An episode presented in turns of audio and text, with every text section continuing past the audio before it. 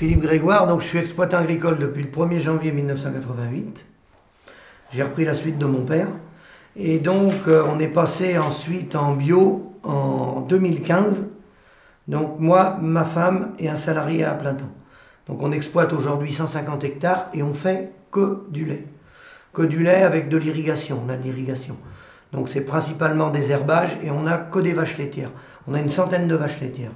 Voilà l'exploitation. Hein. Alors pour la petite histoire quand même, euh, mon, mon grand-père a arrêté d'exploiter en 1953. Il a élevé une famille de 5 enfants avec 5 hectares et 5 vaches. Mon père a exploité de 1953 à 1988. Il a élevé une famille de 5 enfants avec 38 hectares et 30 vaches laitières.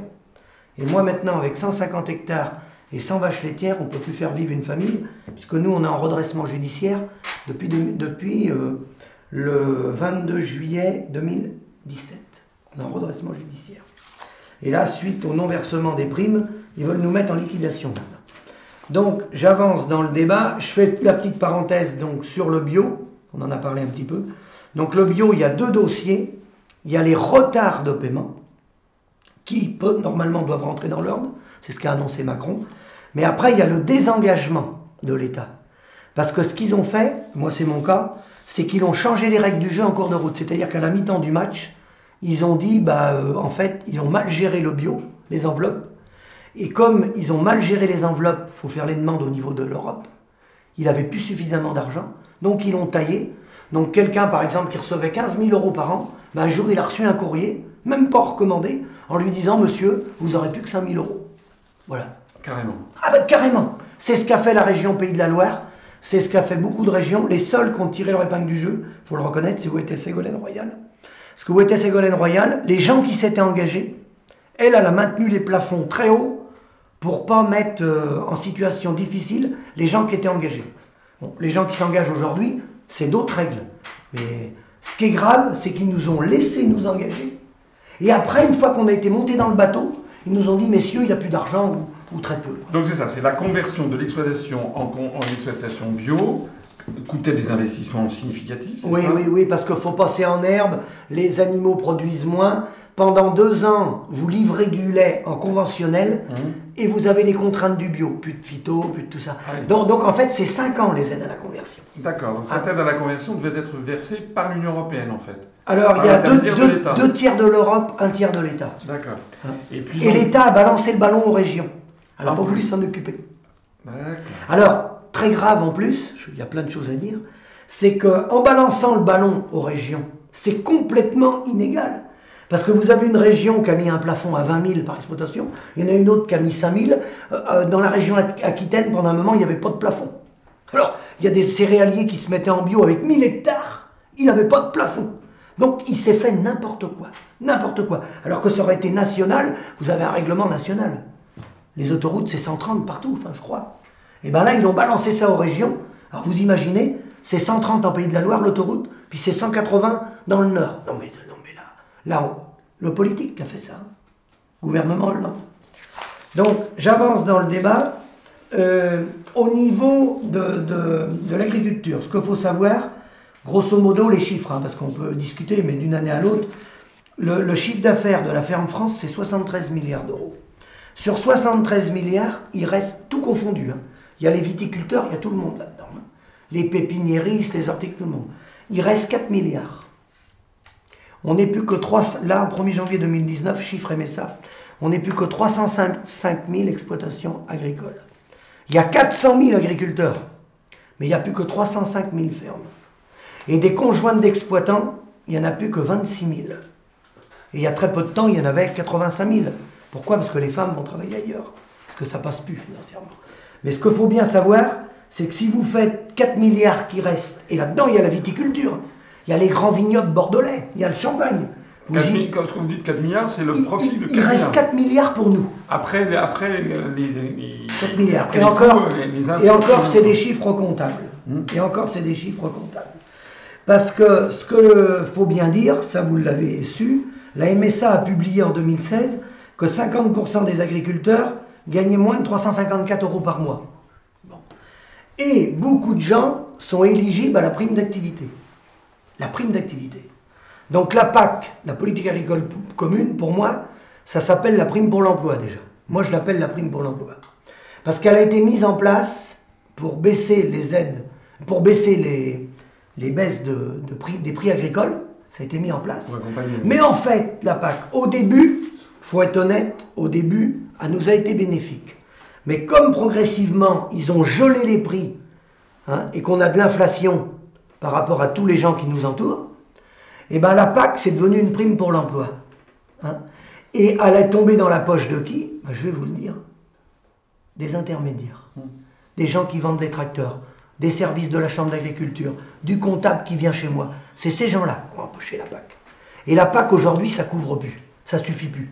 Pourquoi? Parce que les prix agricoles, on est au même prix qu'il y a 40 ans. Vous imaginez? Des bovins sont vendus moins cher qu'il y a 40 ans. Le prix du lait, il est égal à il y a 40 ans. Le prix en, constant, enfin en, le prix du lait, le prix du lait.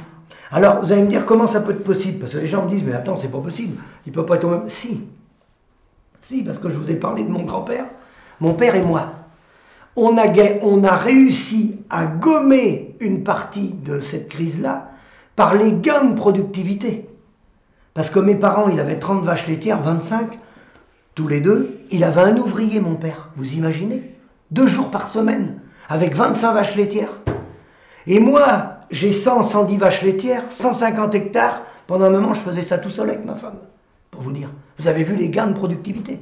Et tous ces gains de productivité-là, ils sont tombés dans la poche des intermédiaires, des transformateurs et des distributeurs.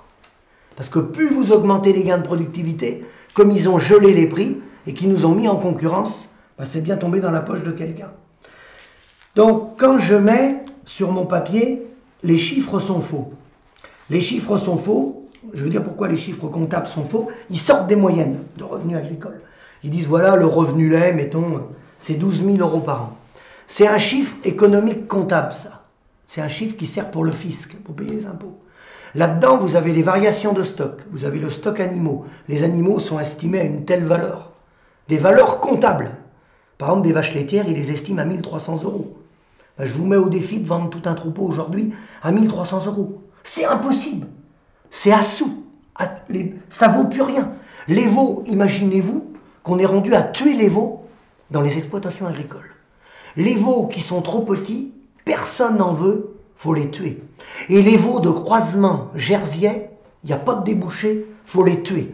Donc soit l'éleveur le tue, soit le marchand de bêtes le tue. Voilà où on en est. Alors quand je vous dis les chiffres sont faux, ils sont doublement faux. Connaissez-vous une autre profession où, dans les chiffres qui sont sortis, ils sortent le revenu par UTH, unité de travailleurs hommes, le nombre d'un présent, sur l'exploitation. Bon. Le fils qui rentre de l'école le soir, il va sur le tracteur, il laboure.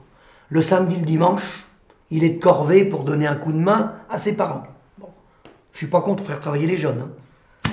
Les parents qui arrivent à la retraite, ils travaillent dans les fermes jusqu'à 80-85 ans, jusqu'au bout. On voit des gens traire jusqu'à 75 ans, des femmes. Les, les maris sur les tracteurs jusqu'à 80 ans. Tout ça n'est pas comptabilisé. C'est de la main-d'œuvre gratuite. À quel moment ça ressort dans les études, ça? Nulle part. Donc, ça fausse les résultats agricoles, parce que cette main-d'œuvre-là, je ne suis pas contre que les parents aident les enfants, c'est pas ça que je veux dire. Mais si on remplaçait la, main-d'œuvre réelle, familiale, par du salariat, mais le coût de production du lait, on est à des années-lumière. Donc ça, je tenais à vous le dire, c'est très très important. Alors, j'attire votre attention sur la prime, la prime pour l'emploi, la PAC, pour moi ça s'appelle la prime la prime d'activité. Imaginez-vous on est dans un système ultralibéral de libre-échange avec la PAC. Tout le monde nous vante la PAC. Comment se fait-il qu'il y a 50% des agriculteurs qui gagnent moins de 350 euros si notre modèle il fonctionne libéral? Pourquoi on en est arrivé là? Et pourquoi on est arrivé à toucher la prime d'activité? Vous imaginez la prime d'activité à un chef d'entreprise qui travaille 80 heures semaine, 7 jours sur 7. Hein. Parce que nous, avec du vivant, c'est 7 jours sur 7. Moi, le dimanche, c'est 7h, 13h. Et l'après-midi, c'est 16h30, 20h. Toute l'année. Là, je vous ai parlé du dimanche. Mmh. Le samedi, c'est journée continue. Hein. Mmh, mmh. Et tout.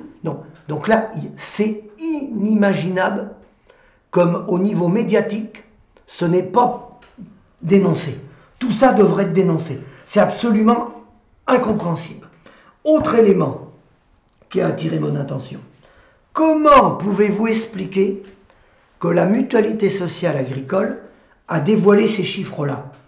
Les chiffres du suicide et les chiffres de moins de 350 euros. Comment se fait-il que le syndicat n'a jamais donné ces chiffres-là? Aurait-il peur de cacher la misère agricole, le syndicat? Le syndicat agricole, il les a les chiffres, les chambres d'agriculture. Pourquoi ça n'a pas été mis au grand jour? Pourquoi c'est la mutualité sociale agricole qui l'a dit Il faut se poser la question. Moi je sais pourquoi. Je vais vous le dire après. Dans le suicide, un tous les deux jours, faux. il y en a bien plus que ça. Ah bon Moi j'en ai dans une dans ma famille et j'en ai dans les voisins. Pour une raison simple que vous allez comprendre. Si, quand la personne s'est suicidée, si le certificat du médecin ne garantit pas qu'il était sous traitement, qu'il était en dépression, l'assurance décès ne marche pas.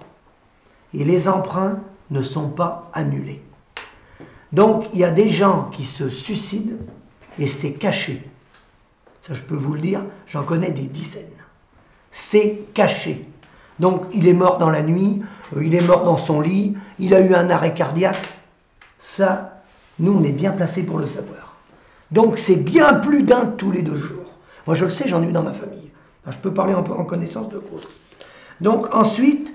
Et euh, un instant sur ce drame. Vous pouvez m'interrompre. C'est horrible ce que vous nous dites.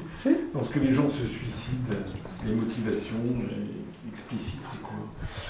Bah c'est la, si vous voulez, c'est l'isolement agricole, c'est l'échec. Bon, imaginez-vous quelqu'un qui travaille 7 jours sur 7, il a créé son entreprise, il travaille normalement, il travaille bien, il va pas au bar, il fait pas la foire, il dépense pas beaucoup, il travaille toute l'année et il arrive en cessation de paiement. Ben, il y a des gens qui ne supportent pas ça. Donc ça conduit à, la détresse, ça conduit à... Alors, il y en a qui se mettent dans l'alcool, hein. il y en a qui perdent la tête, il y en a qui se suicident, il y a des divorces, il y a... Voilà, ça conduit à... Alors, ce qui met la pression, nous on est en redressement, je peux vous le dire, hein. ce qui met la pression, le réseau bancaire. L'administration, les DDT, les contrôles infernales, que même que vous êtes en redressement, on va venir vous embêter parce que, ah, vous avez vu, vous avez un animal, là, il a perdu son identification. Ah, vous avez vu, monsieur Ah, vous avez oublié, là, euh, sur une parcelle, là. Non, attendez. Euh, on, détournerait des fonds. Qu'on vienne nous contrôler parce qu'on détourne des fonds, qu'on gagne beaucoup d'argent, qu'on vole le fisc, ça, je peux le comprendre. Mais quand quelqu'un ne gagne pas d'argent, qu'on vienne chercher les aiguilles dans une botte de foin, trop, c'est trop. Là, faut arrêter. Alors ça, et puis alors le réseau bancaire. Parce que le réseau bancaire, quand il y a des difficultés, alors là, intraitable. Intraitable. Intraitable. Donc ça, euh, les évolutions de gains de productivité, euh, je vous en ai parlé. Hein. Et alors, donc le monde agricole, vous le voyez les revenus, je ne vous les cache pas, les revenus, vous les avez, vous voyez bien que les gens ne gagnent pas leur vie. Hein. Et ce qu'on ne tient pas de compte dans la situation agricole, c'est que si vous voulez, comme on n'a pas d'évolution des prix agricoles, pour qu'on s'en sorte, il faut la reconnaissance du coût de production. Comme un maçon qui monte un mur, il a un coût de production. Le garagiste, vous allez emmener votre voiture au garage, votre garagiste, à un euro de l'heure de près, il est au même prix que le mien. On peut faire tous les garagistes, à part sur Paris, forcément. Mais moi, si je prends mon garagiste ici, il est au même prix dans les Deux-Sèvres, il est au même prix en Saône-et-Loire. Je vous parle du taux horaire. Parce que eux, ils sont rémunérés par le PIB territorialisé. Que nous, on est mis en concurrence par le PIB mondialisé. Par la théorie de Ricardo des coûts comparatifs. Et la théorie de Ricardo des coûts comparatifs, c'est le suicide. Parce qu'un producteur de lait ne peut pas sortir un litre de lait au même coût en Maine-et-Loire, en Inde, au Maroc, en Nouvelle-Zélande ou aux États-Unis. Pour une raison très simple. Bon, il y a, les différences sociales, les salaires, tout ça. Mais même si on écarte tout ça, rien que par le climat, la pluviométrie. Moi, j'ai un copain qui est à Fougères. Ils ont 1200 mm d'eau par an. Son coût de production, il est bien inférieur au mien. Parce que moi, je suis dans le Léon, là. J'ai 500-600 mm dans l'année. Moi, j'ai l'irrigation. Bon, moi je fais des cultures, je laboure pour faire du maïs. Lui, il ouvre son fil, il met les vaches dehors, et l'on de l'herbe du 1er mars au 30 novembre. Donc, rien que par les phénomènes climatiques, la théorie de Ricardo des coûts comparatifs, de penser qu'on peut mettre un prix mondial unique, c'est suicidaire. Complètement suicidaire. On met les gens en concurrence, nous. Par contre, comme je vous l'ai dit, mon comptable, lui, il est rémunéré, il est, il est, il est au tarif franco-français, mon comptable, mon vétérinaire aussi. Mon comptable n'est pas en faillite, ni mon vétérinaire, ni le marchand de tracteurs. Ni la banque. Ni la banque, ni l'inséminateur, je peux donner toute la liste, ni les marchands d'aliments. Mais l'agriculteur, lui, avec la théorie de Ricardo, il est mort. Donc, après, Jean... Ricardo, c'était, euh, pour les gens qui nous écoutent... David Ricardo. David Ricardo, c'est 1819, c'est le libre, la théorie du libre-échange qui avait été inventée en Angleterre. Rappelez-vous, c'était les échanges entre le Portugal et l'Angleterre. Donc le Portugal vendait à l'Angleterre du Porto et l'Angleterre vendait au Oui. Portugal du- du- des, des tissus, des draps. Et Ricardo montrait que chaque pays devait se spécialiser là où il était le plus fort. Alors c'est quelque chose qui est à l'origine de la théorie du libre-échange. Voilà. Mais ce qui n'existe plus de nos jours, c'est que David Ricardo, quand il parlait du libre-échange, il disait que le libre-échange serait toujours favorable aux gens qui faisaient du libre-échange, mais il disait dans cette partie-là, euh, je le dis parce que moi j'ai donné des cours d'économie à jadis, euh, il disait que c'est presque une plaisanterie en fait son truc. Il dit la théorie de- le libre-échange est toujours favorable aux deux parties parce que si ça n'était pas le cas, les gens ne le feraient pas. Oui, Bon, mais euh, c'est quand même incroyable. Donc effectivement, si les gens commercent entre eux, c'est qu'ils ont un mutuel, un mutuel euh, avantage. Mais ceci, cette théorie a été, euh, euh, comment dirais-je, transformée maintenant avec l'Organisation mondiale du commerce, où désormais vous avez des États qui prennent des engagements sur lesquels ils ne peuvent pas revenir. Et donc, euh, d'après la théorie de l'OMC, ça veut dire que si un État constate à l'expérience qu'il est perdant, il ne peut pas mettre un terme à l'échange, et donc c'est contraire à la théorie de, de Ricardo, fondamentalement. D'ailleurs, au, Por- au Portugal, on fabrique toujours du Porto, mais euh, en Angleterre, il n'y a plus du tout de tissu. hein. Au, bout de, au bout de 200 ans, c'était il y a deux siècles que Ricardo avait fait ça. Et c'est tout le problème. Et il est là, c'est que le libre-échange est devenu une espèce de dogme intangible. Et il y a des façons de le régler. Regardez ce qui se passe en Suisse, par exemple, en matière agricole. En matière agricole en Suisse, la Suisse qui n'est pas dans l'UE, lorsqu'il y a la production de cerises ou de fraises, par exemple, en Suisse, qui dure quelques semaines, ils mettent des taxes d'importation importantes sur les fraises ou des cerises venues de France, venues d'Espagne. Et donc ils favorisent la production suisse, la production helvétique. Et dès que c'est terminé, ils rebaissent les droits de douane sur les cerises ou les fraises venues d'Espagne ou venues de France, et à ce moment-là, ça bénéficie aussi aux consommateurs. Ça, c'est quelque chose d'intelligent, mais nous, dans le cadre de l'Union Européenne, c'est terminé, on ne peut absolument pas régler tout ça. Et le problème supplémentaire pour l'UE, c'est que les négociations qui sont faites à l'Organisation mondiale du commerce sont faites par le commissaire européen chargé des négociations commerciales multilatérales au nom des 28 États. Or, dans les 28 États, ils n'ont pas du tout les mêmes intérêts. Par exemple, l'Angleterre, qui n'a plus d'industrie textile, malgré la théorie de Ricardo, donc ils, maintenant ils ont tout, tout perdu, les Anglais ont beaucoup favorisé la suppression des quotas textiles chinois arrivant en Union européenne, parce qu'ils n'ont plus d'industrie textile. Donc les Anglais, eux, ils avaient intérêt à acheter sans limitation de quotas des, des- des- des- vêtements venus de Chine, puisque ça baissait leur coût de, de revient, puisqu'ils n'en fabriquent pas. En revanche, en France, en, en Espagne, au Portugal, où là, il y avait une, en Italie, où là, il y, a une y avait une véritable industrie euh, textile, une industrie de vêtements, on a fini de tout détruire. hein. Regardez ce qui s'est passé dans le nord de la France ou dans les Vosges, l'industrie textile a disparu. Tout à fait. Voilà. Tout à fait. Ce que je voulais rajouter, là, je vais continuer sur ce thème-là, c'est que l'appauvrissement est devenu tel par cette compétition, cette mise en concurrence, que au-delà des chiffres sortis par la MSA des revenus eh, agricoles, parce que ça c'est un chiffre, donc hein, le chiffre on le voit. On dit voilà, les agriculteurs ils gagnent beaucoup, gagnent moins de 350 euros. Alors tirent leur épingle du jeu, les viticulteurs, on est dans une région là où ils font du détail, ceux-là sont à part, on est bien d'accord. Là je parle de l'élevage, tout ça. Mais euh, ce qui n'est pas pris en compte, et ça ne peut pas être pris en compte sur un revenu agricole, c'est que pendant qu'il s'exerce cet appauvrissement, personne ne parle que le matériel n'est pas renouvelé dans les exploitations. Si vous voulez, c'est comme quelqu'un qui ne peut plus changer sa voiture. La voiture a vieilli.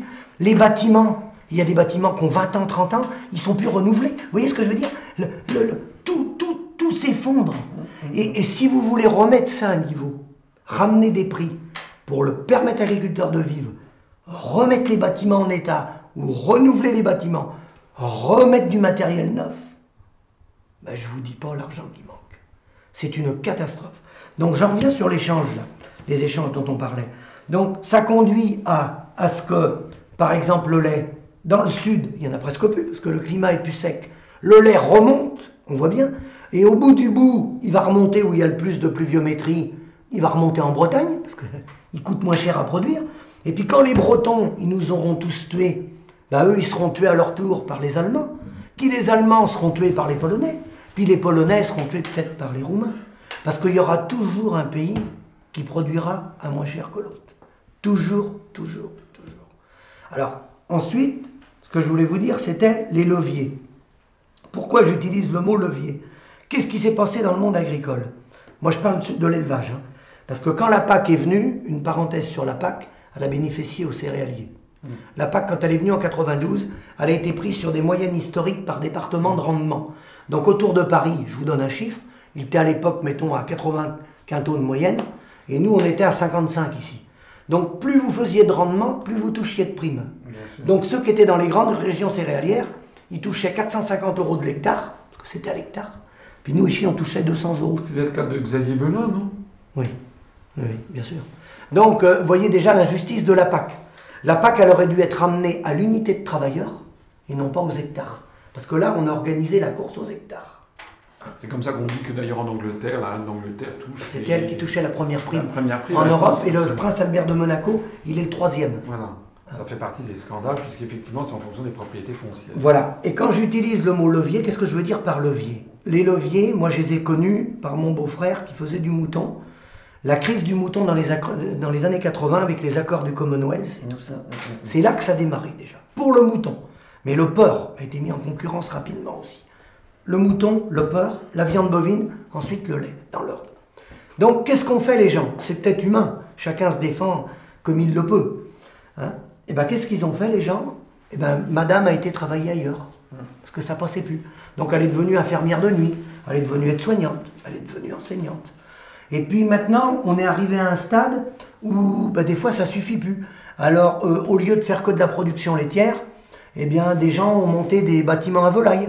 Et puis quand les bâtiments à volaille du poulet de Louet, les bâtiments ils sont finis de payer, et eh bien quand les bâtiments sont finis de payer, il devient concurrent de celui qui fait que du lait. Parce que celui qui fait que du lait, lui, il a besoin de vivre de son lait. Mais l'autre, il a deux bâtiments. Hein. et puis après, il y en a un autre, mais il trouve un autre levier. Alors il y en a, ils ont des mandats syndicaux. Il y en a, ils sont maires de la commune. Il y en a, ils ont... Vous voyez, j'appelle ça des leviers, moi. Et chacun cherche son levier. Des sources parallèles de revenus, quoi. Voilà. Et avec ça, tout le monde s'entretue. Tout le monde s'entretue. Et tout le monde passe à côté de la vraie, du vrai débat. Quel coût de production? Le garagiste qui répare les voitures, il n'est pas plâtrier à partir du jeudi midi. Il y a même un débat enfin, supérieur encore. Quelle est la vision que le gouvernement, que l'État a de l'agriculture en France à horizon de 20 ans ou 30 ans? C'est ça? Est-ce que oui ou non on veut encore que la France soit une puissance agricole? C'est ça. Ou est-ce qu'on est d'accord pour transformer la France en un musée où il n'y aura plus d'agriculteurs sauf des fermes pour les touristes et puis les gens qui seront dans des niches spéciales du style la viticulture ou les AOP hein, Madame, Madame lors du débat du 4 avril, vous avez vu que Madame Loiseau, elle a, résumé pour elle, il faut faire l'Europe. Pourquoi? Parce qu'on a du, du, piment d'Espelette en bocal. Voilà le, seul avantage que le ministre des Affaires européennes a trouvé à expliquer aux Français, de notre appartenance à l'Union européenne. Soyez en passant, d'ailleurs, on n'avait pas besoin de l'Europe pour les AOP, qui nous ont plutôt posé des problèmes, d'ailleurs, par rapport aux AOC à, l'origine. Ah, Donc la, vraie question, c'est ça. Et j'ai l'impression, dans ce que vous me dites, je voudrais vous poser une question. Vous avez parlé du syndicat, mais il y a quand même plusieurs syndicats agricoles. C'est-à-dire qu'il y a la il y a aussi la Confédération paysanne, il y a quand même la, coordination rurale, il y a quand même d'autres syndicats. Donc, euh, comment se fait-il? On a l'impression qu'effectivement, euh, on a l'impression que l'État a décidé, sans le dire, euh, l'éradication des agriculteurs français, en fait. Oui, alors la cogestion s'est mise en place après la guerre, vous le savez, il y avait qu'un syndicat. Et puis le deuxième syndicat qui s'est monté, c'était le MODEF, Mmh. euh, qui a été, euh, Parti communiste. Parti communiste, qui a été monté grâce à Jean-Baptiste Douman, Mmh, mmh, parce qu'il n'avait pas le financement. Le milliardaire rouge, oui. Et ensuite, pour contrecarrer les communistes, Mitterrand, qui était un très fin politique, il a lancé les paysans travailleurs. Il les a bien aidés à se développer, qui s'appelle la Confédération paysanne. Puis est née euh, la coordination rurale plus tard, qui, découle de la FFA, Fédération française de l'agriculture. Mais si vous voulez, tout est verrouillé parce que ce qui se passe, c'est que les élections chambres d'agriculture, d'abord il y a peu de votants, 45% de votants. Et ce que j'avais expliqué à Le Foll et Hollande, mais personne ne veut y toucher, c'est que le syndicat, il a une force de frappe dans le sens où c'est lui, qui délivre les permis de conduire. Vous êtes venu en voiture, euh, c'est lui qui délivre les permis de conduire au niveau agricole. Vous savez ce que c'est le permis de conduire? C'est l'autorisation d'exploiter les terres.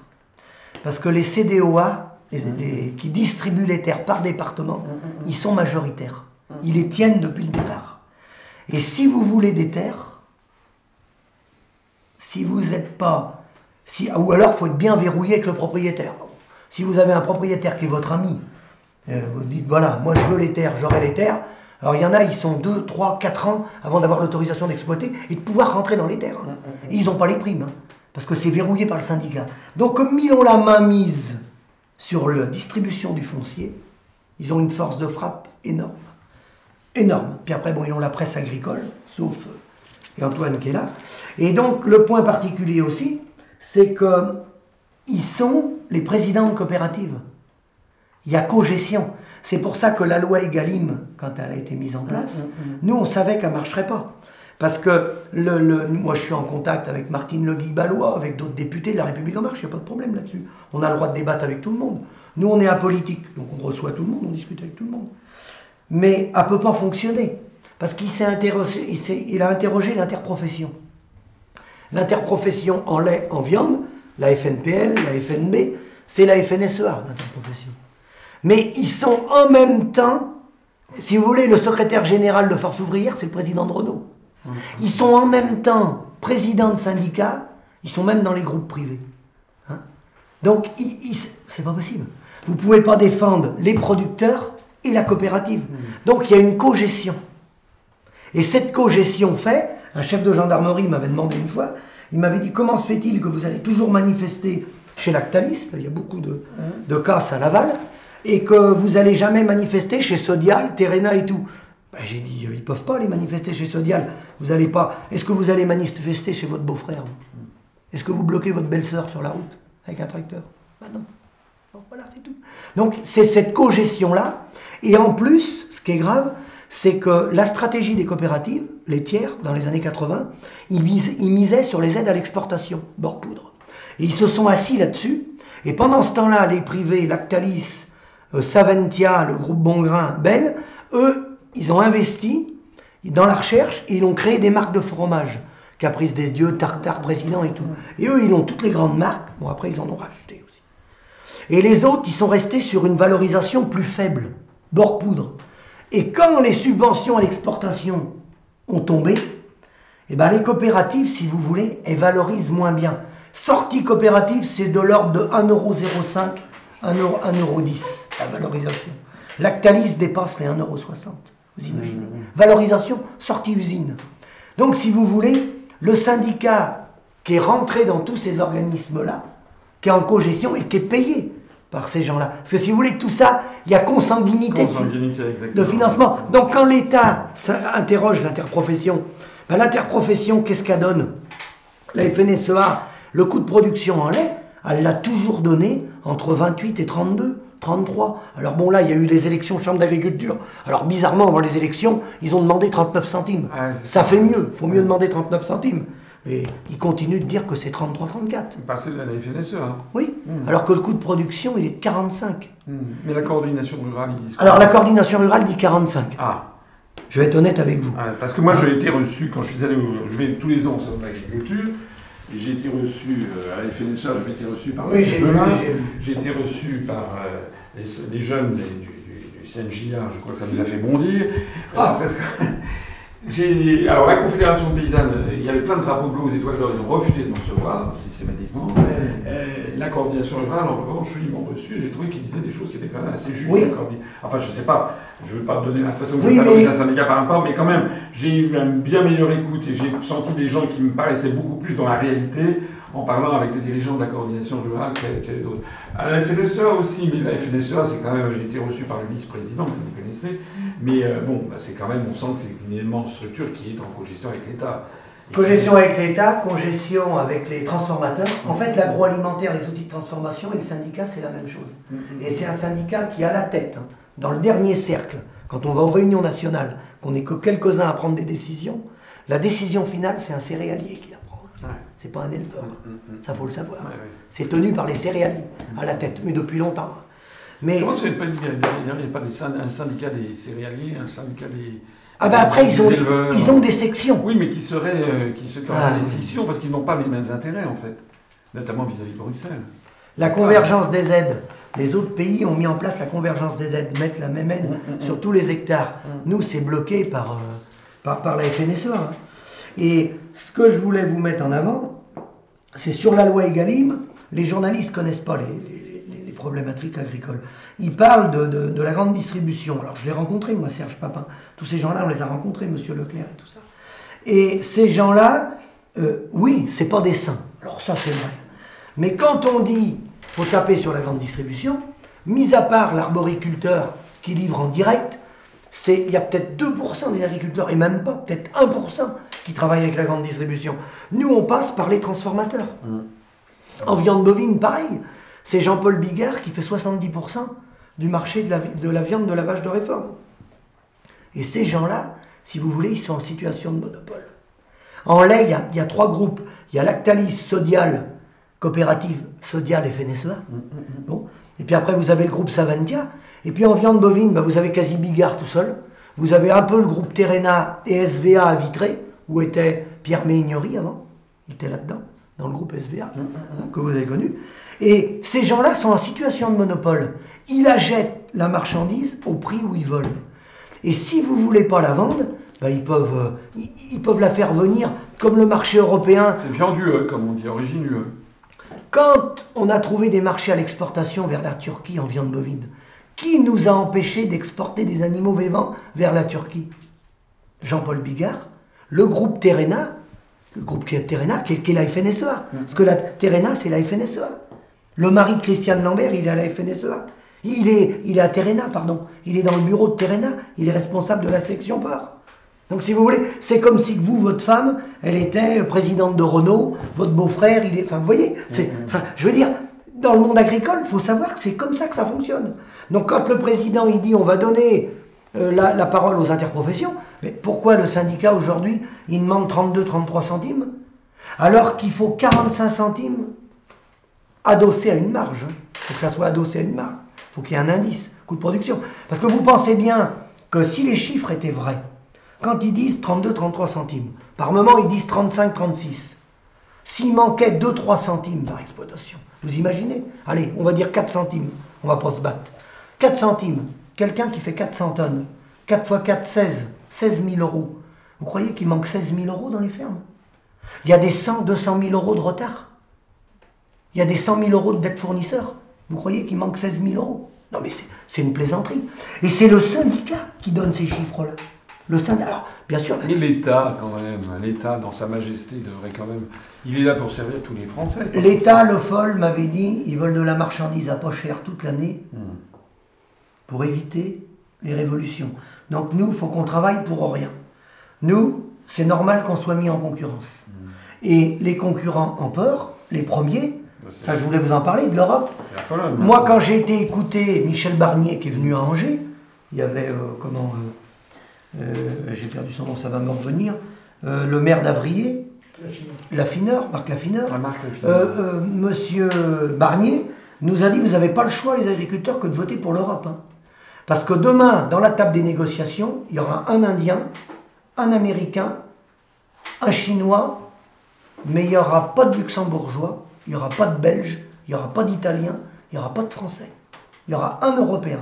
Sauf que là, ce qu'il nous a dit, il nous a menti. Parce que l'Allemagne, avec la stratégie qu'ils ont eue de lancer la politique de l'offre, avec du haut de gamme, BM, les voitures, ils ont monté en gamme pour exporter à travers le monde, et une autre partie bas de gamme, travailleurs détachés sur les abattoirs, ils nous ont tous mis en concurrence, ils ont piqué tous les marchés. Et la guerre, on se l'a fait entre nous à l'intérieur de l'Europe au lieu d'être solidaires. Ils n'ont eu aucune solidarité pour les autres pays européens. Aucune solidarité. Bien sûr. C'est eux qui nous Sans ont. compter, je parle sous votre contrôle, mais lorsque, à la- suite à l'affaire de la Crimée, les Occidentaux ont pris des mesures de rétorsion contre la Russie. Poutine euh, et son gouvernement ont pris des contre-mesures de sanctions où ils ont ciblé justement notamment la viande de porc. Tout à fait. Et la, la viande de porc, l'un des principaux fournisseurs, il y avait aussi le saumon, je crois qu'il venait, mais l'un des principaux viande- fournisseurs de viande de porc à la Russie, parce que les Slaves sont des gens qui mangent beaucoup de cochonneries, de cochonailles, pardon, de cochonailles, de, de, de, de- de charcuterie, etc. Euh, à partir du moment où les Polonais n'ont plus trouvé de débouchés à l'Est, ils se sont tournés vers les marchés de l'Ouest. Et le marché du porc à, à Plévin, le cadran, le marché au cadran s'est effondré à ce moment-là. Donc les producteurs français de viande de porc ont été directement victimes des mesures de rétorsion prises par la France contre la Russie sur l'affaire de Crimée qui ne nous concerne pas et qui en fait était à la demande des Américains.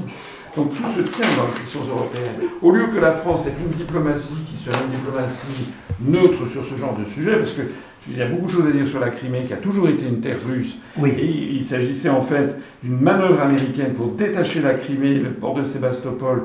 C'était le seul port en mer chaude de l'armée russe, donc c'est des sujets monumentaux au point de vue géopolitique mondial.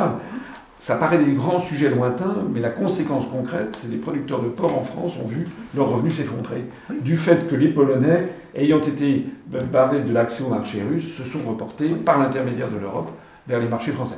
Il y a aussi quelque chose à dire euh, sur ces questions venant des, des viandes des pays de l'Est. La traçabilité. Il y a eu des scandales encore récemment. Qu'est-ce que vous en pensez de ça? Ah ben ça, de toute façon, la, la- la traçabilité, le, le contrôle à ce niveau-là, vous ne pourrez rien faire. Euh, déjà, il n'y aura pas les mêmes normes. Euh, il y aura pas les, il y en a, ils vont être autorisés à utiliser toujours des herbicides. des- la viande d'Amérique du Sud, c'est pareil. Euh, là, on parle de choses, mais concrètement, euh, là, on fait l'autocritique du libre-échange et de l'Europe, mais les solutions, elles existent. Les Américains, ils se protègent. Ils sont bien moins ouverts que nous. Ils protègent leurs agriculteurs. Bien sûr. Nous, le modèle qu'on avait mis en avant, moi, mon, association d'éleveurs, là, et avant l'appli nationale, on, est toujours, euh, on travaille toujours avec l'appli nationale, les producteurs de lait, c'était le modèle canadien, où il avait géré l'offre, gestion des volumes, politique de l'offre, et c'est le, producteur qui gère les volumes et qui fait la facture aux industriels. Et au Canada, il y a le groupe Lactalis. Hein, et ils payent le lait de moyenne, de mémoire, je crois plus de 55 centimes. Au producteur. Un producteur de lait là-bas vit à peu près comme un médecin chez nous. Vous voyez? Donc, quand on dit que c'est pas possible, Bien sûr que c'est possible. si c'est possible. Bien sûr. Mais si c'est le libre-échange à tout va, qu'on enlève tous les panneaux, qu'il n'y a plus de panneaux de circulation sur les routes et chacun fait ce qu'il veut, parce qu'en fait c'est ça aujourd'hui. Nous on nous dit que le système de libre-échange peut marcher avec l'Europe, mais moi je dis souvent, pourquoi vous enlevez pas tous les panneaux? Il faut enlever tous les panneaux sur les routes. Il n'y a plus besoin de feu rouge. On est tous assez grands. Hein? En fait, non, ça va à la catastrophe. Le problème, c'est qu'au Canada, ils défendent les intérêts nationaux canadiens.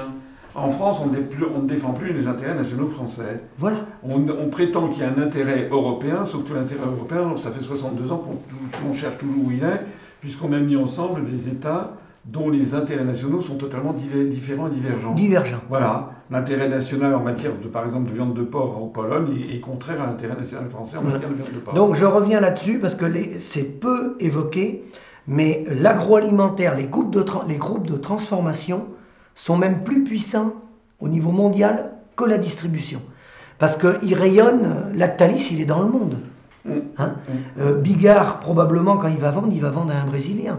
Il y a des grands groupes agroalimentaires d'abattoirs brésiliens. D'ailleurs, l'État, le politique est responsable. On avait des abattoirs publics. On les a tous lâchés à Bigard. Hein Et le Bigard ne publie pas ses chiffres économiques. Vous n'avez pas le résultat économique de Jean-Paul Bigard. Et après, Ils ne sont va- pas publiés. Et par la magie du libre-échange, du libre mouvement de capitaux, ça va être racheté par des Brésiliens. Probablement. Parce que c'est des, groupes énormes. Et qu'est-ce qui, qu'est-ce qui va rester en France si on vend tout? Moi, je ne peux pas vous dire. Après, ce qui est dangereux, je continue mon propos. Donc là, je vous ai parlé de la cogestion avec le syndicat. Ce qui est en train de se mettre en, en, qui est en train de se développer, et Belin, avant de décéder, avait, déjà négocié avec le groupe Suez, c'est que l'agriculteur, maintenant, vous le voyez si vous circulez, il y en a dans tous les départements qui poussent, poussés par le syndicat avec les chambres d'agriculture, qui sont tenues par le syndicat, c'est que l'agriculteur, il va avoir trois rôles maintenant. C'est commencé en Allemagne. C'est qu'il va faire de la production agricole, du lait, de la viande, des chèvres, ce que vous voulez, hein, au prix mondial. On va peut-être même pouvoir baisser les prix. Hein, parce qu'on est capable de produire, les Allemands sont capables de fournir du lait à 24 centimes. Vous imaginez Il faudrait 45, 24 centimes.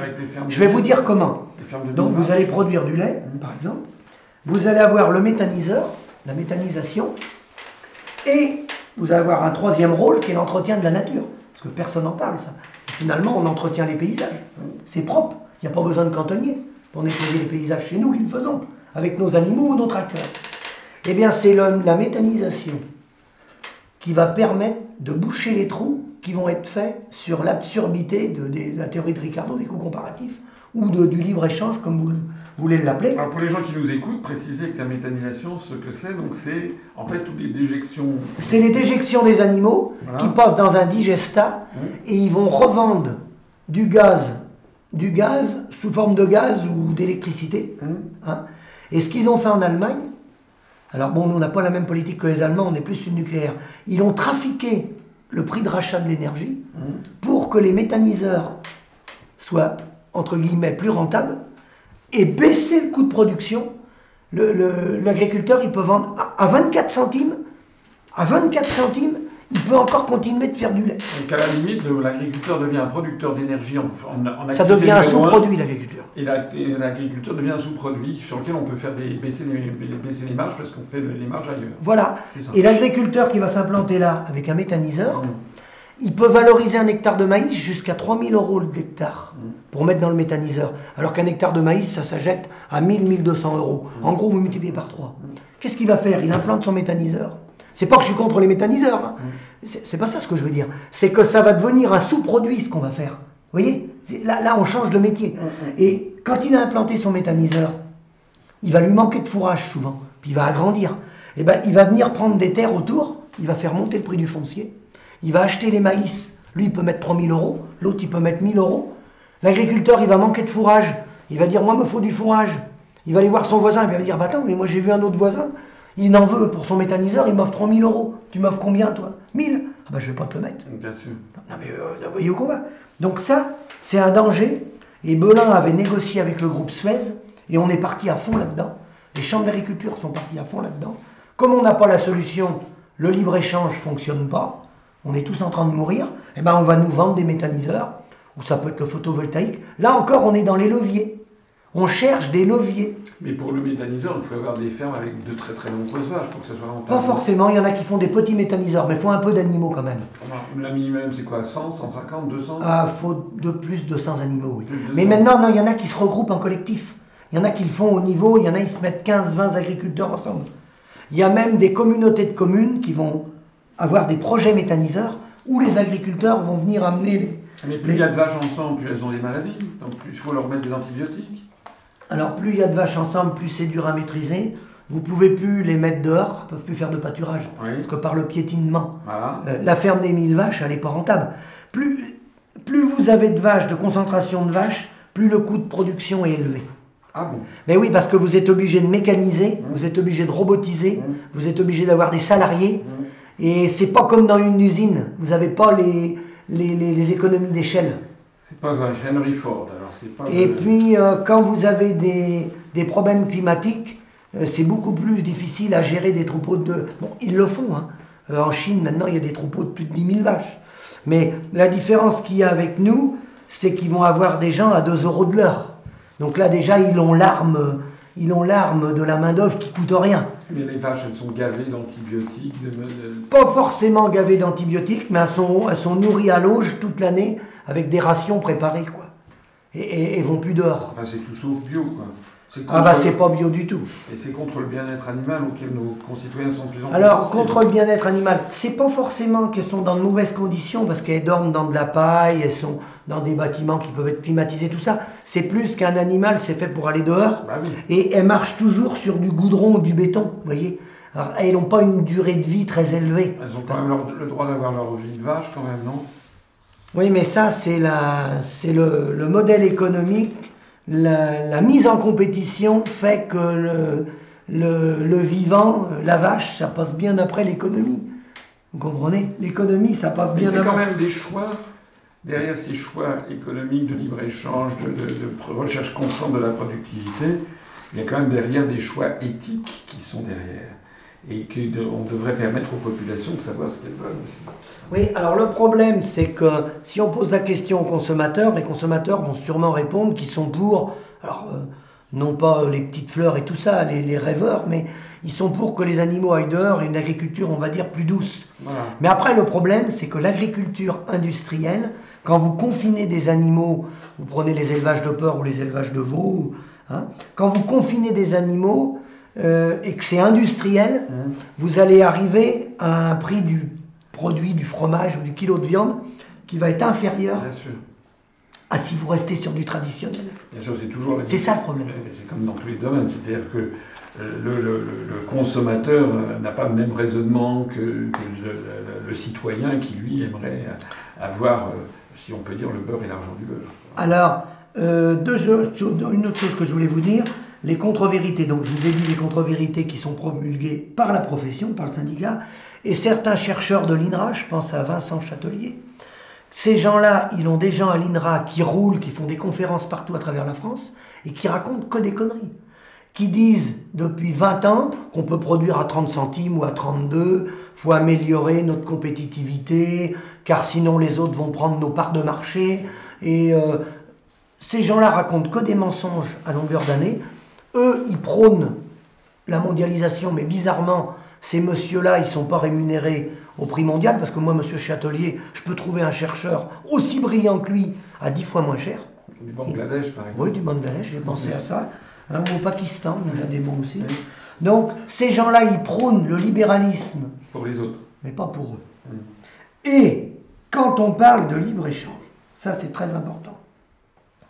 On est dans des filières, la filière lait, la filière viande, vous pourrez prendre- La filière, moi on m'a appris à l'école, c'était une addition de valeur ajoutée. Lorsque tous les maillons de la chaîne sont rémunérés, du producteur en passant par les intermédiaires, le consommateur mange un produit de qualité, toute la filière a été rémunérée. Moi je dis bravo, parce que moi je suis pour que les gens gagnent de l'argent. Je ne suis pas pour dire faut imposer les riches, ça n'a pas de sens. Il faut que tout le monde gagne de l'argent. Mais là, nous, dans le cas de figure qu'on est en élevage, où il y a un suicide pour le sûr tous les deux jours, où on est en cessation de paiement, où on gagne, euh, vous voyez ce qu'on gagne hein Euh, Là, l'addition de valeur ajoutée, elle n'est plus respectée. Parce que le premier maillon, il meurt. Donc, faire tourner les outils de transformation, exporter à travers le monde des produits non valorisants, puisque nous, on n'en vit pas. Ça fait vivre les intermédiaires, toujours pareil, le comptable, tout ça, les outils de transformation, les coopératives, qui exportent à travers le monde. On exporte d'ailleurs parfois dans des pays qu'on appauvrit, des, pays en voie de développement, qu'on empêche de se développer. Donc on les appauvrit, les produits qu'on exporte ne sont pas rentables, puisque nous, on n'en vit pas. Alors, quand, je ne parle pas du champagne. Bon, quand c'est champagne, de bordelais, des vins, bon, pas de, pro- pas de problème. Là, là, faut faire. Mais quand on exporte, je pense aux coopératives, le groupe Sodial, qui exporte à travers le monde des produits, et que ce n'est pas rentable pour la filière, parce que nous, on n'en vit pas, hein, et ça, ça m'avait été confirmé également par le FOL, c'est que le- les coopératives ne peuvent pas monter beaucoup plus haut le prix, car sinon, ils atteignent le seuil au-delà duquel. C'est-à-dire qu'en gros, pourquoi la FNSEA dit toujours 32, 33 Des fois, ils disent 34 quand ils sont de bonne humeur. 34 centimes. C'est qu'au-delà de 34, si vous payez 37, 38, 39, ils ne peuvent plus exporter, les coopératives. Parce que là, ils vont perdre des marchés par rapport à un néo-zélandais, par rapport à un australien, par rapport à d'autres pays qui exportent. Vous voyez? Ils vont pas être placés. Donc, ils se mettent juste en dessous pour arriver à exporter. Mais à quel prix? À quel prix? On est en train de ruiner les paysans. À quel prix? Si, si c'est pas... Moi je dis... Ah, on n'aura plus rien à en fait. Non mais demain, si on veut être responsable, si on, on produit 24 milliards de litres, je parle du lait, c'est pareil pour la viande bovine, si on est capable de valoriser convenablement 12 milliards de litres, mais il faut peut-être mieux produire 12 milliards de litres, faire vivre toute la filière, et puis se contenter des 12 milliards de litres. On ne peut pas produire 24 milliards de litres, puis avoir un suicide tous les deux jours, et des gens qui n'ont pas de valorisation. La viande bovine, c'est encore pire que le lait. Hein Donc ça, c'est irresponsable. Irresponsable. Et une des solutions, est-ce que c'est pas justement de monter en gamme en ayant euh, de- développé les AOP, développer Alors, mon- la, la- la- la valeur ajoutée avec des produits de Alors monter en gamme, c'est la, le bio, le super bio, le... monter en gamme, c'est la solution. Et alors, ce qui marche bien, c'est les AOC. Le meilleur exemple qu'on ait quand même, c'est la viticulture. Moi, je suis dans le coin là. Donc, ils ont un quota à l'hectare, ils ont, il ils ont, des ils- gros efforts d'amélioration. Ils ont des cépages. Le, le layon, faut le ramasser à la main. Vous n'avez pas le droit de le ramasser à la machine. Bon. Et le fait qu'il ait les. Alors, les AOC qu'il y a dans le vin, c'est le bon exemple. Ça a marché, ça. Mais, vous savez pourquoi ça a marché? Parce que l'appellation, quand les gens vendent leurs bouteilles, mes cousins font du vin, quand ils vendent le, le bouteille, en jour rouge, parce que vous voulez, l'AOC, elle appartient pas à Terena, elle appartient pas aux coopératives, elle appartient à la profession viticole. Que nous, nos- nos- nos- le camembert président, la marque, Oui, elle appartient à Lactalis. oui, La marque Charal, elle appartient à Bigard. On n'en a pas de dividendes. Vous voyez ce que je veux dire Oui. C'est que nous, on a bien des marques aussi, en tant qu'éleveurs. Mais c'est les transformateurs qui se les ont accaparés. Et c'est eux qui en font le bénéfice. Et pour revenir sur le lait, moi j'ai visité les gars dans le Jura qui font le comté. Le comté, ils ont, ils ont, ils ont bien géré leur, leur affaire. Le président de la coopérative, je l'ai rencontré, ils sont payés 45 centimes. Bah oui, parce que le lait du- doit être produit dans une région délimitée, strictement Oui, délimitée. et c'est eux qui vendent à la fineur. Le, le lait conventionnel, c'est le prix que je vous ai donné tout à l'heure. 45 centimes, ils rémunèrent le producteur, ils sont payés 45 centimes, et ils sont payés 60 en bio. Je peux vous le dire, je les ai rencontrés. Et ils- ils- eux, ils commandent tout de A à Z. C'est-à-dire que le lait, il est collecté par une entreprise privée, ils font appel à une entreprise privée qui vient ramasser le lait, et ensuite, ils font leur facture, ils disent à la fineur, voilà, nous, notre coût de production, voilà, et ça fait le comté.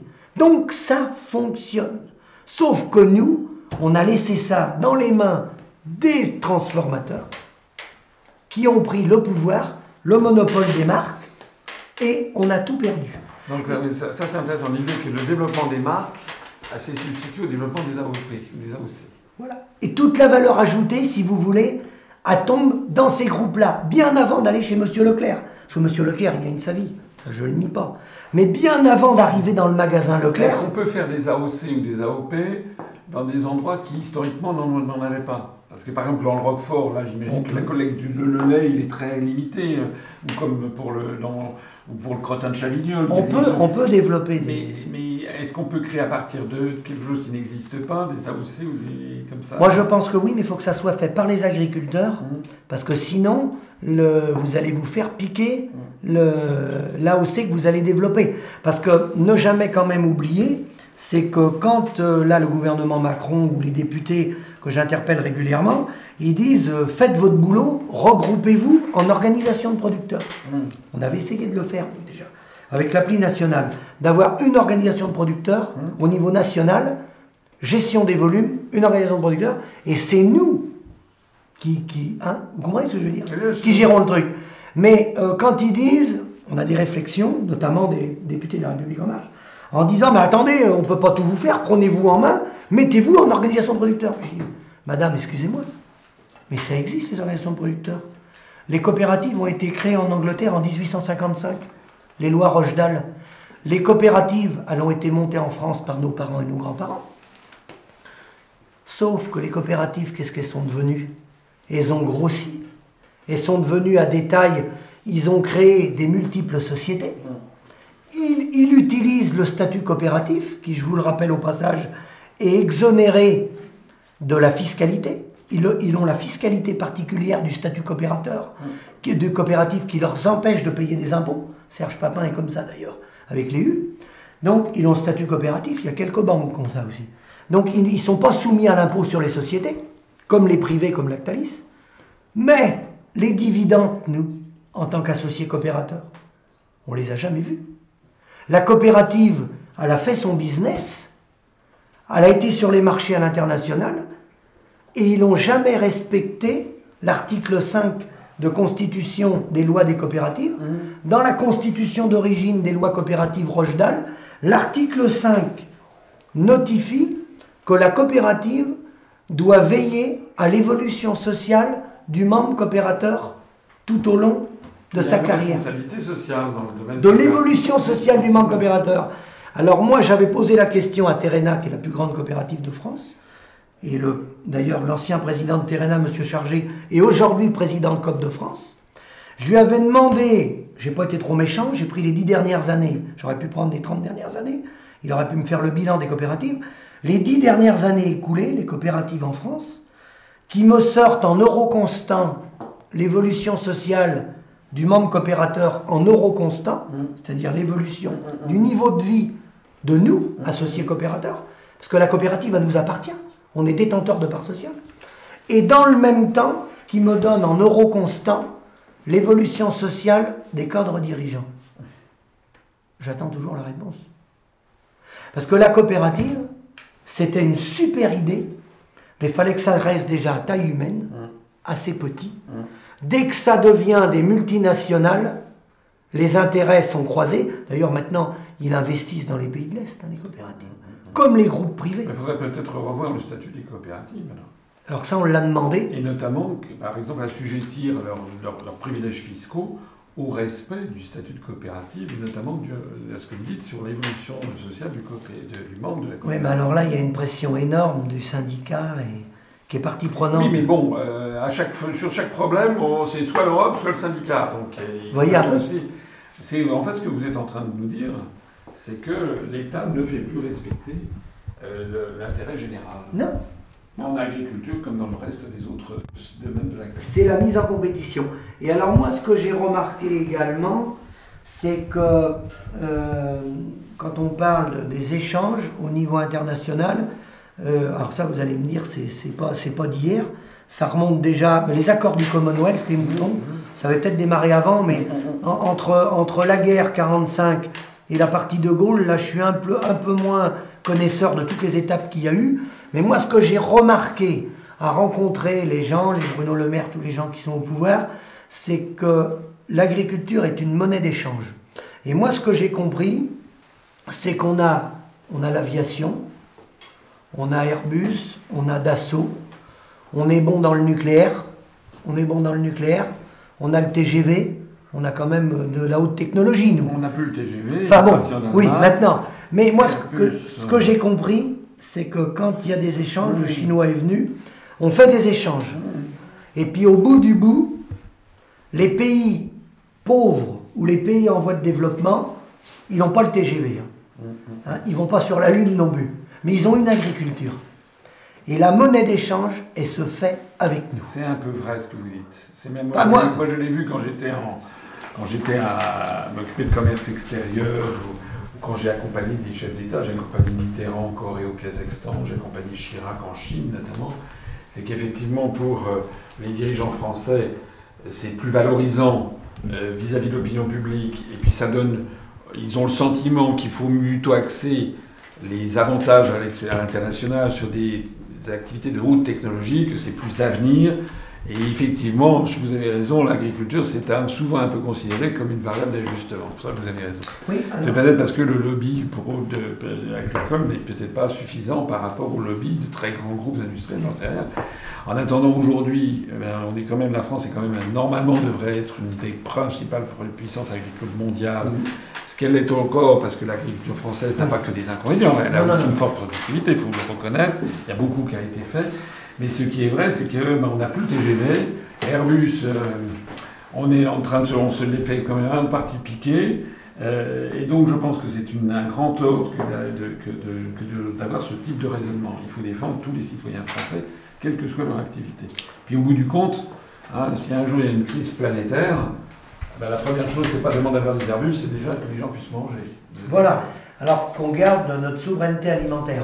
Alors moi, ce que je reproche, c'est qu'on nous dit souvent qu'on est dans une mutation de société. Admettons. Donc, comme je vous le disais, dans le cadre des échanges, l'agriculture n'est pas forcément prioritaire. Donc, ils vont nous répondre, ils nous le disent souvent, ils nous font comprendre que globalement, globalement, un chef d'État a intérêt à vendre des avions ou, et puis, bon, quelque part, laisser de côté l'agriculture. Mais à ce moment-là, si on va vers une mutation, ce qui est le cas parce qu'on disparaît, et qu'au demain, on a besoin, je vous dis n'importe quoi, par exemple, plus que de 100 000 paysans, ça, ça s'organise. Faut pas laisser les gens se suicider. Ah, À ce moment-là, à ce moment-là, si on est sur une mutation comme ça, il faut avoir d'abord le courage de le dire, et puis il faut accompagner les gens pour qu'ils fassent autre chose. Mais on laisse pas les gens euh, investir dans des productions, et puis deux ans après, on les abandonne au bord du quai, puis on dit, bah voilà, mon gars, t'as 400 000 euros de dette, bah maintenant tu te débrouilles avec tes dettes. Non mais ça, c'est complètement irresponsable. Là, je suis d'accord. Si, voilà. Vous avez raison.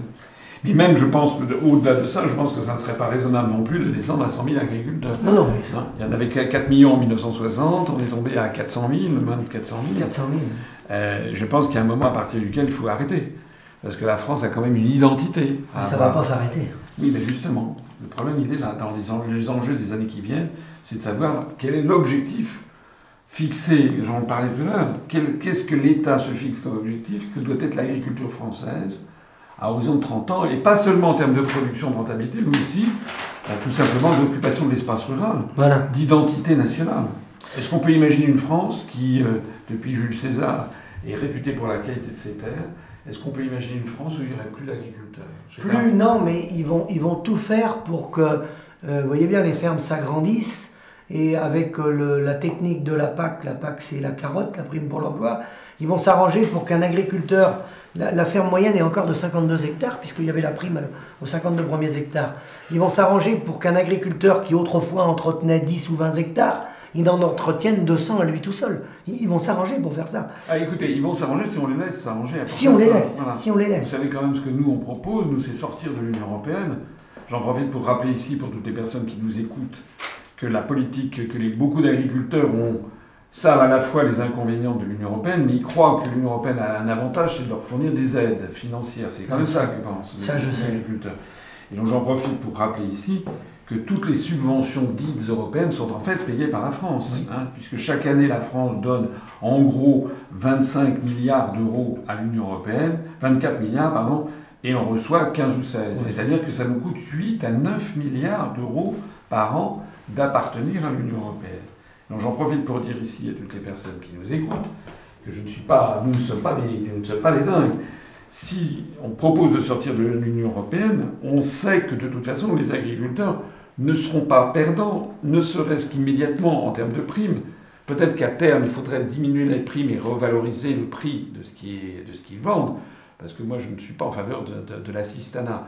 Mais immédiatement, si on sortait demain de l'Union européenne, la France aurait tout à fait les moyens de se substituer immédiatement aux primes versées par Bruxelles, mais avec deux différences. Au lieu ça serait le drapeau bleu aux étoiles d'or, ça serait le drapeau bleu, blanc, rouge. Et au lieu qu'on attende un mois, un an et demi, parce qu'il y a des délais incroyables pour passer par l'Union européenne, les primes seraient versées directement. Et en plus, on aurait 9 milliards d'euros supplémentaires pour l'économie française, dont d'ailleurs on pourrait utiliser une petite partie de ça pour justement aider toutes les entreprises agricoles en difficulté à surmonter leurs problèmes de financement et notamment de rénovation de leurs investissements. Donc il y a quand même une volonté politique derrière que l'on peut avoir. Et actuellement c'est trop facile. On a des dirigeants français, ils sont à la tête. Vous en avez connu, on a parlé juste Ouais, avant ouais, cet ouais. entretien. Vous avez rencontré, je crois, François Hollande, qui vous a dit je, je n'y peux rien. Ben, moi, je sais je ne peux rien faire. Moi, j'ai vu des, des- des- les, plus hauts, les plus hauts dirigeants français qui disent, comme ça, en aparté, je ne peux plus rien faire. Ben, nous, on veut que les dirigeants français ils puissent faire. Il n'y a aucune raison pour que les dirigeants français ne puissent pas faire ce que font les dirigeants du Canada, du Japon, de l'Australie, c'est-à-dire défendre notamment leurs agriculteurs. Et donc j'avais une question à vous poser. Euh, J'ai lu le livre euh, de Michel Aglietta sur la monnaie. Et euh, il dit notamment dans son livre que pour qu'un État euh, puisse décider de son sort, il faut qu'il ait une armée pour la dissuasion, Mm. il faut qu'il soit détenteur de sa monnaie. Bien sûr. Si on a notre monnaie, qu'on repasse par exemple au franc, Oui. Bon, ça ne nous empêche pas d'exporter puis de faire des échanges, puisqu'on le faisait avant qu'il y ait l'Europe, on a des traités. Mais concrètement parlant, quelqu'un par exemple qui vend du vin, euh, comment ça va se passer? Alors on, pourra, on aura l'avantage qu'on pourra dévaluer. Bah, de toute façon, si on sort, nous nous proposons de sortir de l'Union Européenne, de revenir au franc, de toute façon, et de revenir au franc. Bon, on n'a pas le, temps ici, mais les gens qui nous écoutent, je les invite à aller sur, on pourra le développer ce soir, sur, le site UPR, euh, de toute façon, l'euro est très très mal parti, va exploser. On ne sait pas quand, mais toutes les monnaies plurinationales de l'histoire ont toujours explosé. Hein. Donc actuellement, il y a un grand débat qui n'a jamais lieu en France, parce qu'on cache la vérité aux Français. Nous nous demandons une chose, c'est qu'il y a un débat avec des économistes sérieux D'ailleurs, celui dont vous nous avez parlé, Michel Aguileta, c'est quelqu'un que je connais qui, qui, est, qui est un bon économiste, quelqu'un de sérieux. Euh, nous, nous avons à l'UPR, nous avons Vincent Brousseau, qui est à la fois un économiste et qui est un praticien, puisqu'il a été 15 ans à la Banque Centrale Européenne. L'euro va finir par exploser. Bon, on en parlera éventuellement ce soir. Si on sort de l'euro, premièrement, les dettes que nous avons en euros deviendront, des dettes en francs. Oui. Ne croyez pas, il y a des gens qui vous disent Oh là là, les dettes qu'on a en euros, si le, on sort, le franc va se déprécier de 50%, donc nos dettes vont être multipliées par deux. C'est un mensonge éhonté. C'est pour faire peur. Voilà, c'est pour faire peur. Il y a un principe de base qui s'appelle la lex monetae, la loi de la monnaie, ça veut dire en latin. Ça veut dire que lorsque l'on change de monnaie, les, les, les, les, dettes et les crédits sont immédiatement transférés dans la nouvelle monnaie. Oui. C'est d'ailleurs quand on est passé du franc à l'euro, les gens, ils avaient des dettes, ils avaient des crédits, et ben ça a été transféré en, euros immédiatement. Bon, ben là, c'est pareil. Lorsqu'on sortira de l'euro, qu'on prendra le franc, nous, on propose que le franc, on ne revient pas à l'ancien franc de 6,55, 950, on dira 1 euro égale 1 franc, les dettes seront immédiatement transférées en francs. Si vous regardez d'ailleurs, si vous avez un, un prêt bancaire, la plupart des prêts bancaires, vous regardez, il y a des toutes petites mais dans, dans, le contrat de, prêt. Les banques, bien souvent, pas toutes, mais la plupart d'entre elles, elles mettent un, petit, une, petite, euh, une petite note que le prêt sera remboursable en euros ou dans toute monnaie ayant cours légal en France. Ils ont prévu le coup. Donc, si on sort de l'euro, on aura le franc, premièrement. Deuxièmement, la dette n'augmentera pas. La dette, ça sera la même. Troisièmement, le franc, probablement, se dépréciera de l'ordre de à peu près 10%. Pas 50%, hein, les gens qui disent 10% 10% parce que c'est pour rattraper le déficit de compétitivité que l'on a engagé depuis, euh, depuis, euh, ben, depuis 1999 lors de la fixation. Le Deutsche Mark, lui, prendra 20%. Oui, exact. Hein, en plus. La, la drachme grecque perdra 40 à 50%. Et ça veut dire quoi? Ça veut dire que les importations seront plus chères. Oui. Mais les exportations seront bien meilleures marché. Le pétrole sera plus cher. Le, pétrole sera plus cher. Mais vous savez que dans le prix de l'essence que les gens achètent, c'est les taxes. C'est d'abord les taxes. Donc on pourra, nous, pour amortir le choc d'une augmentation de 10% des hydrocarbures, on pourra diminuer les taxes. D'ailleurs, je signale au passage que l'euro était monté en 1988 à 1 euro égale 1,60$, et il est retombé à 1,10$. Donc il y a eu des chocs bien plus importants Hein, que celui que, dont, on parle. Et quand madame fera ses courses, la baguette de pain, si on revient au franc? Ah ben, elle sera pour l'instant, pour l'instant, elle sera au prix euh, actuel. de toute façon, nous, comme on a prévu un, euro égal à un franc, déjà, on n'aura pas le phénomène des arrondis. Ça fera pas hein monter. Voilà, parce que le phénomène, ce qui a provoqué un début d'inflation caché dans le passage du franc à l'euro, il y a d'abord eu le 6,55-957. Donc en fait, il y a eu beaucoup d'arrondis. Et puis après, les gens, euh, il, y a eu il, y a eu, une inflation sous-jacente qui a été quand même largement, largement camouflée. Si on revient au franc, le franc perd 10%. Ça veut dire que les exportations seront favorisées. Bon, et donc ça, ça sera au bénéfice des producteurs français. C'est-à-dire qu'on exportera beaucoup plus facilement puisque justement on valorise Notamment le vin. Notamment le vin. Regardez ce qui s'est passé avec le, vote du référendum au Royaume-Uni sur le Brexit. Les, les, les, 52% des Britanniques ont voté pour le Brexit en juin 2016. Dans les jours, les semaines qui ont suivi, vous savez qu'ils ne sont pas dans l'euro. Mais la Banque, d'Angleterre a laissé se déprécier la livre sterling d'environ 10%, exactement ce que nous, on anticipe à la sortie de l'euro. Et qu'est-ce qui s'est passé? Il s'est passé que les productions britanniques sont devenues beaucoup plus attractives à l'étranger et, inversement, les importations sont devenues plus difficiles. Ça veut dire quoi? Ça veut dire que le premier pénalisé, ça a été la France. La France, le, Royaume-Uni était un des pays avec lesquels, un des rares pays avec lesquels la France avait un excédent commercial structurel. On avait un excédent de 13,7 milliards d'euros, 13,7 milliards d'euros en 2016. On est tombé à 4. C'est-à-dire que notre excédent commercial a fondu comme neige au soleil parce que justement nos productions sont plus chères puisque la livre sterling a baissé de 10%. Et si on redescend de 10% le franc, là on retrouvera nos marges. Alors, il y a des gens qui disent, c'était euh, Macron. Macron, il a fait, vous savez, son, grand débat, qui n'était pas un débat, c'était un discours comme ça devant des maires, les gilets jaunes étaient écartés, enfin bon. Bref. Il a commencé par la Normandie. Il a été reçu à Bourtoul, je sais pas quoi, un un, village dont j'ai un petit peu oublié le nom, un petit village de Normandie. Il a parlé devant des maires. Et il a dit quoi? Il a dit, au sujet du Brexit, il a dit, vous vous rendez compte euh, il y a 70% des produits alimentaires vendus dans les supermarchés britanniques qui viennent du continent. Vous vous rendez compte s'il y a le Brexit Alors, premièrement, c'était une fake news, comme on dit maintenant, parce qu'en fait, c'est 30% de produits alimentaires vendus dans les supermarchés britanniques qui viennent en effet du continent, notamment de France, mais pas que. Mais deuxièmement, personne n'a pu apporter la contradiction à Macron qui a voulu faire peur. Mais qu'est-ce qui va se passer si Brexit il y a? Parce que vous avez vu que les gens qui ont perdu, les 48%, enfin les dirigeants européens, veulent tout faire pour faire échouer le Brexit. Mais si Brexit il y a, le supermarché qui vend du, vin de Bordeaux, qui vend du Roquefort ou du Camembert dans les supermarchés à Londres ou à, Manchester, quand il va arriver, quand il n'aura plus de stock, eh bien, il va repasser commande avec son fournisseur. Et le fournisseur, ben, vous croyez que le, fournisseur français va dire ah non, je vous refuse de vous vendre. Il va continuer à vendre, donc il ne va rien se passer en fait. Euh, on, on, fait croire aux gens que sortir de l'Union européenne, ça serait refermer la France sur elle-même. Mais je rappelle que, à toutes les personnes qui nous écoutent, il y a 193 pays aux Nations Unies. Il y en a moins 28, ça fait 165 pays du monde qui ne sont pas dans l'Union européenne. Eh ben on, vend, on vend du camembert à la Suisse, qui n'est pas dans l'Union européenne, on en vend au Canada, aux États-Unis, au Japon, ils sont pas dans l'Union européenne. Il y a eu une fois, France 3 avait fait un petit reportage il y a, un mois, ils étaient allés voir un de nos compatriotes dans le Bordelais. ils ont dit à un, un viticulteur, ils ont dit alors est-ce que vous avez peur du Brexit? Et notre compatriote qui était un viticulteur qui avait les pieds sur terre, comme les agriculteurs ont toujours les pieds sur terre. Vous savez, les Français ils aiment bien les agriculteurs. Moi, mes arrière-grands-parents, c'était des agriculteurs, donc on est tous un peu enfants ou petits-enfants d'agriculteurs. Et notre compatriote qui était dans le Bordelais, vous savez ce qu'il a répondu à France 3 Il a dit, oh, vous savez, ça fait 800 ans qu'on vend du vin de Bordeaux aux Anglais, je ne vois pas pourquoi on arrêterait d'en vendre. Voilà, c'est tout simplement ça.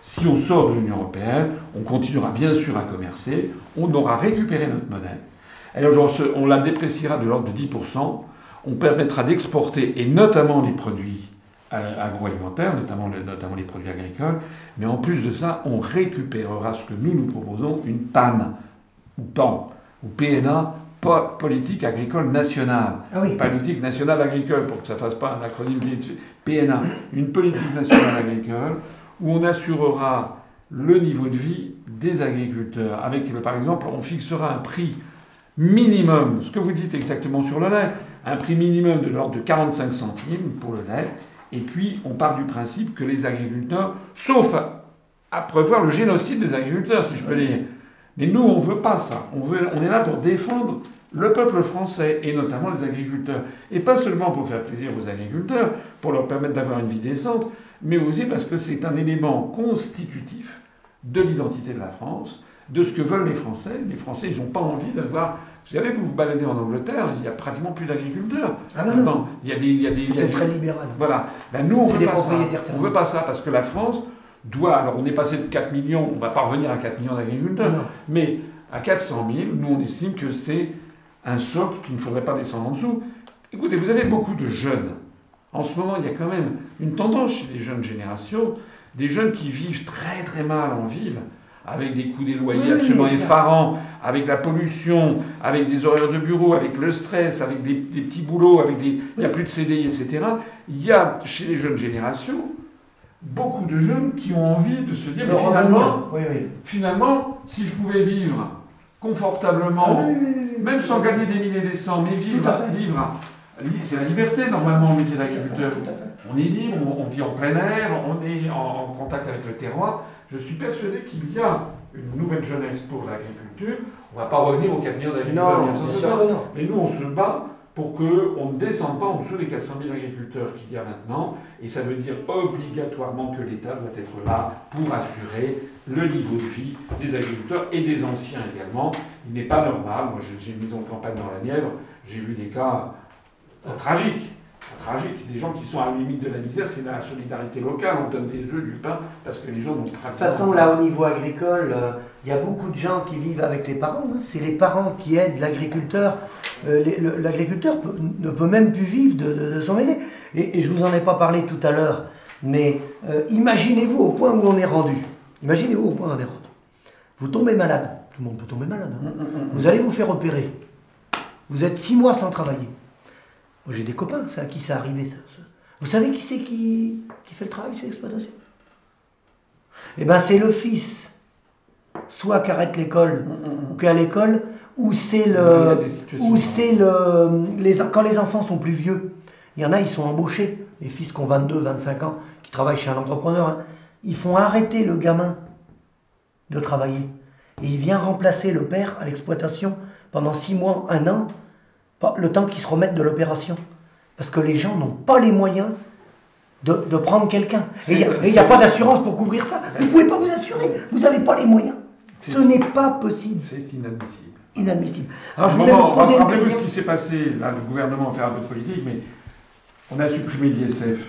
C'est-à-dire l'État s'est privé de l'ordre de 4 milliards d'euros de, de, recettes. Oui. Il y a 400 000 agriculteurs, c'est l'équivalent de 10 000 euros par agriculteur. Bah, c'est ce qu'on gagne dans l'année. Voilà. Donc vous imaginez que un État qui voudrait vraiment mettre le paquet en disant on ne va pas descendre en dessous de 400 000 agriculteurs, c'est un objectif stratégique pour l'État de maintenir 400 000 agriculteurs en France, ne serait-ce que pour maintenir l'identité. Tout à fait. la, la, garantie des terroirs, l'identité nationale, notre, ce qu'est la France. La France est quand même un pays qui est un pays d'agriculture. Et bien 400 000 personnes, je suis désolé, un État comme la France a le moyen de permettre à ces 400 000 personnes de vivre correctement. il suffit simplement d'avoir une hiérarchie de priorités et non pas de donner encore plus d'argent à ceux qui, ont déjà, qui sont déjà surgavés en argent. C'est une volonté politique.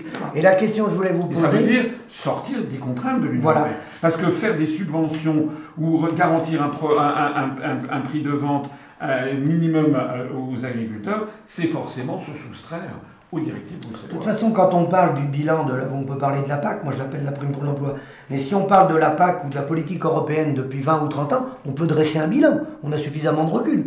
Le bilan, vous l'avez. En travaillant 7 jours sur 7, on a la prime d'activité. Il y a un suicide tous les deux jours. Et vous pouvez aller en Allemagne, vous pouvez aller en Belgique. Les autres agriculteurs sont comme nous. Hein.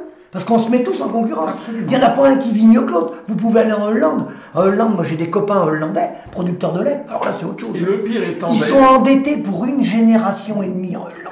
Le une génération. Le pire étant que le consommateur en bout de course. Il paye plein pot. N'en profite pas. C'est-à-dire que ceux qui en profitent, ben, ce sont, comme vous le dites, les intermédiaires, les réseaux de décision. Tout à fait. Bah, tous les intermédiaires et puis la transformation. On est d'accord. Et la question que je voulais vous poser sur le franc, si on retourne à notre monnaie au franc, euh, par rapport à la dette d'État, parce que vous savez, il y a les 3% qui ont été mis d'ailleurs ah au coin d'une table. bon, bref, on a 2300 euros, 2300 milliards de dettes à peu près.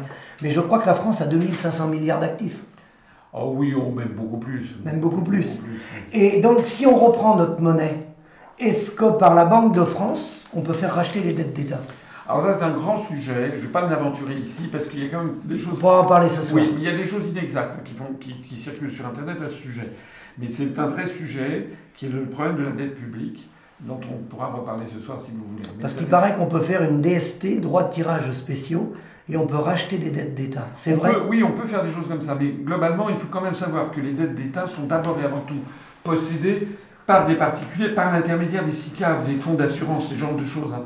Donc l'idée, par exemple, sur laquelle on pourrait, euh, il y a des gens qui se disent, on pourrait euh, supprimer d'un trait de plume les, les, la, la, la, la, dette publique. Il y a des gens qui disent que ce sont des banques commerciales qui, en fait, ont créé de la monnaie ex nihilo et se sont avancées. Ça, c'est inexact. Hein. Rappelez-vous ce qui se passait lorsqu'il y avait des déficits le, vous savez, l'État en France fait du déficit depuis. Euh, en 1302, Dante, Dante, En 1302, le poète italien Dante, qui écrit la Divine Comédie, il place le roi Philippe le Bel en enfer au motif que l'État fait déjà du déficit. Déjà. Donc ça fait, comme aurait dit De Gaulle, hein, ça fait longtemps que ça dure. Donc nous, lorsque dans les années 50-60, il y avait l'État faisait du déficit, il n'y a que De Gaulle qui avait réussi à revenir à l'équilibre budgétaire. Mais lorsque, euh, euh, dans les années 50 et 60, on faisait du déficit, l'État, il faisait quoi? Il y mettait des bons du trésor. Oui, et tout le monde. Moi, je me rappelle mes grands-parents. Et vous aviez des grands-parents, certainement aussi, qui avaient dans des petites boîtes métalliques des bons du trésor.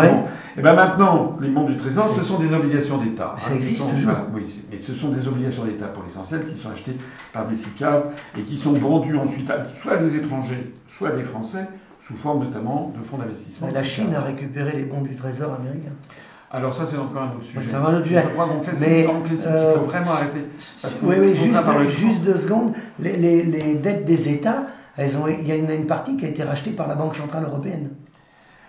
Oui, enfin, c'est encore plus compliqué. Mais il y en a. C'est encore plus compliqué que ça, c'est-à-dire que la, elle fait, la, la, Banque Centrale Européenne a injecté des liquidités dans le système. Oui. Mais de toute façon, mais on en reparlera des questions sur l'euro, parce que moi, je, ici, je m'adresse, il y a beaucoup d'agriculteurs qui nous regardent, oui.